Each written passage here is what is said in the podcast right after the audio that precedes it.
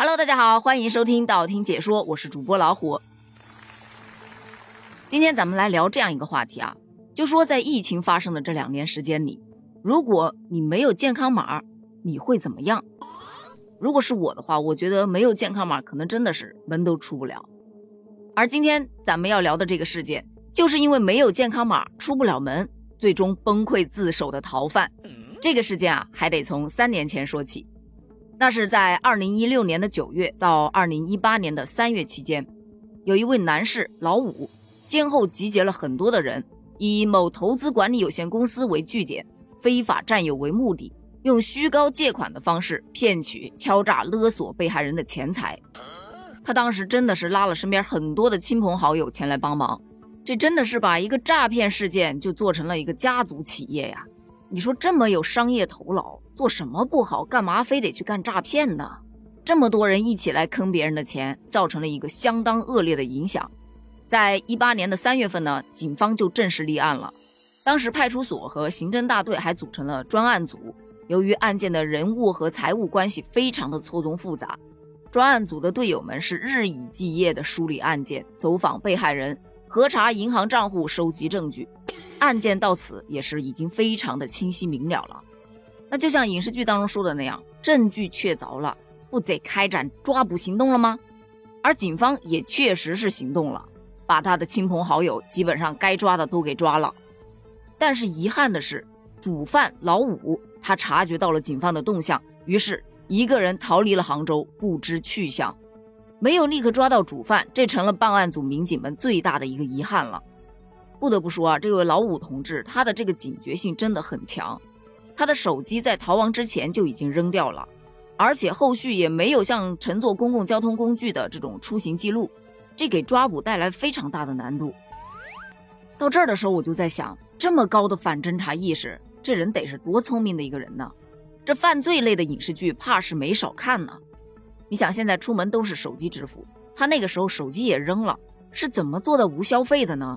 后来我想一下，他可能带着现金，但就算你带着现金，你那坐火车呀，坐这些公共交通工具，你不得需要身份证呢？是怎么样才能做到毫无头绪可查的呢？据我个人分析观察所得，他很有可能打的是黑车。来，赶紧把这一块也给查一下。虽然说查不到人，但案件的侦办人员没有放弃，他们多次去到老五的老家，试着从他的家人这里得到一些线索。包括每年的春节，也会到老五的家人那里去做工作，希望通过家人的感召，让他赶紧回来自首，而且还跟家人阐明了投案自首、主动退还被害人的钱财，只要能获得被害人的谅解，是可以减刑的。那不得不说呀，警方的这一招迂回路线其实走的挺好的，说白了就是让他的父母，哎，去给他传话。那父母带给他的大概率就是说，警方让我给你传个话啊。你要是回来投案自首，就怎么怎么地，对吧？可以减刑呢。当然，一边劝说，一边还是在表明态度的。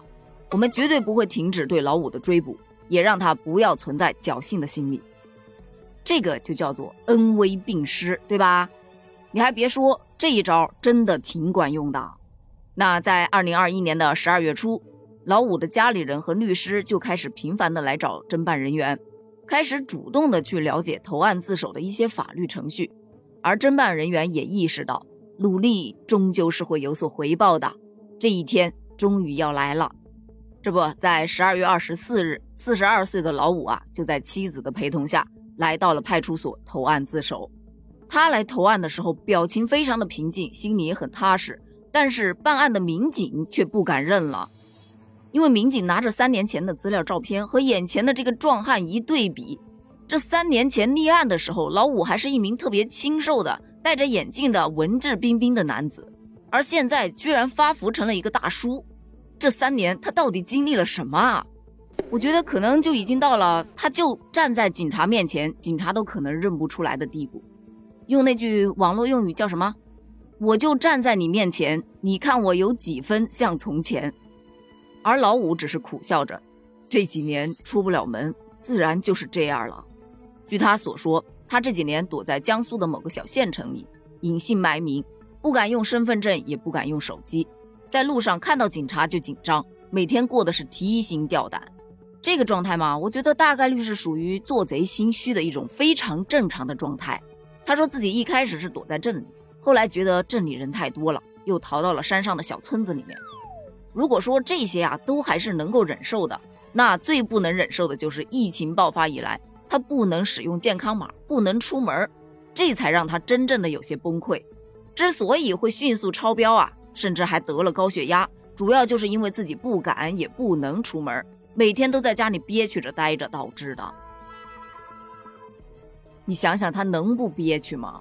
你出不了门就不能买东西，你不能买东西，你在一个小村庄里面待着，我可能他还练就了一手捕猎的本事。为什么这么说呢？因为光靠挖野菜，他吃不了这么肥吧？特别是在疫情爆发之后，他更是寸步难行，过着看似自由实为禁闭的生活。他内心也被这种未知的恐惧、不安折磨着，每天都夜不能寐。最终还是在家人的劝慰和自己的忏悔之下，选择了投案自首，换得了内心的安宁。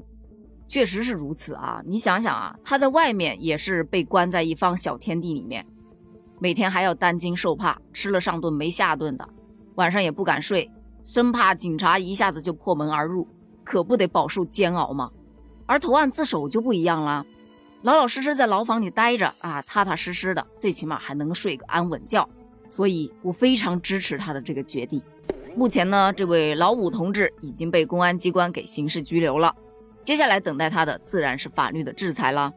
不过从这个事件当中可以得出，现在这个健康码啊，真的就跟身份证一样重要，甚至可以说呀，在很多地方健康码比身份证更重要。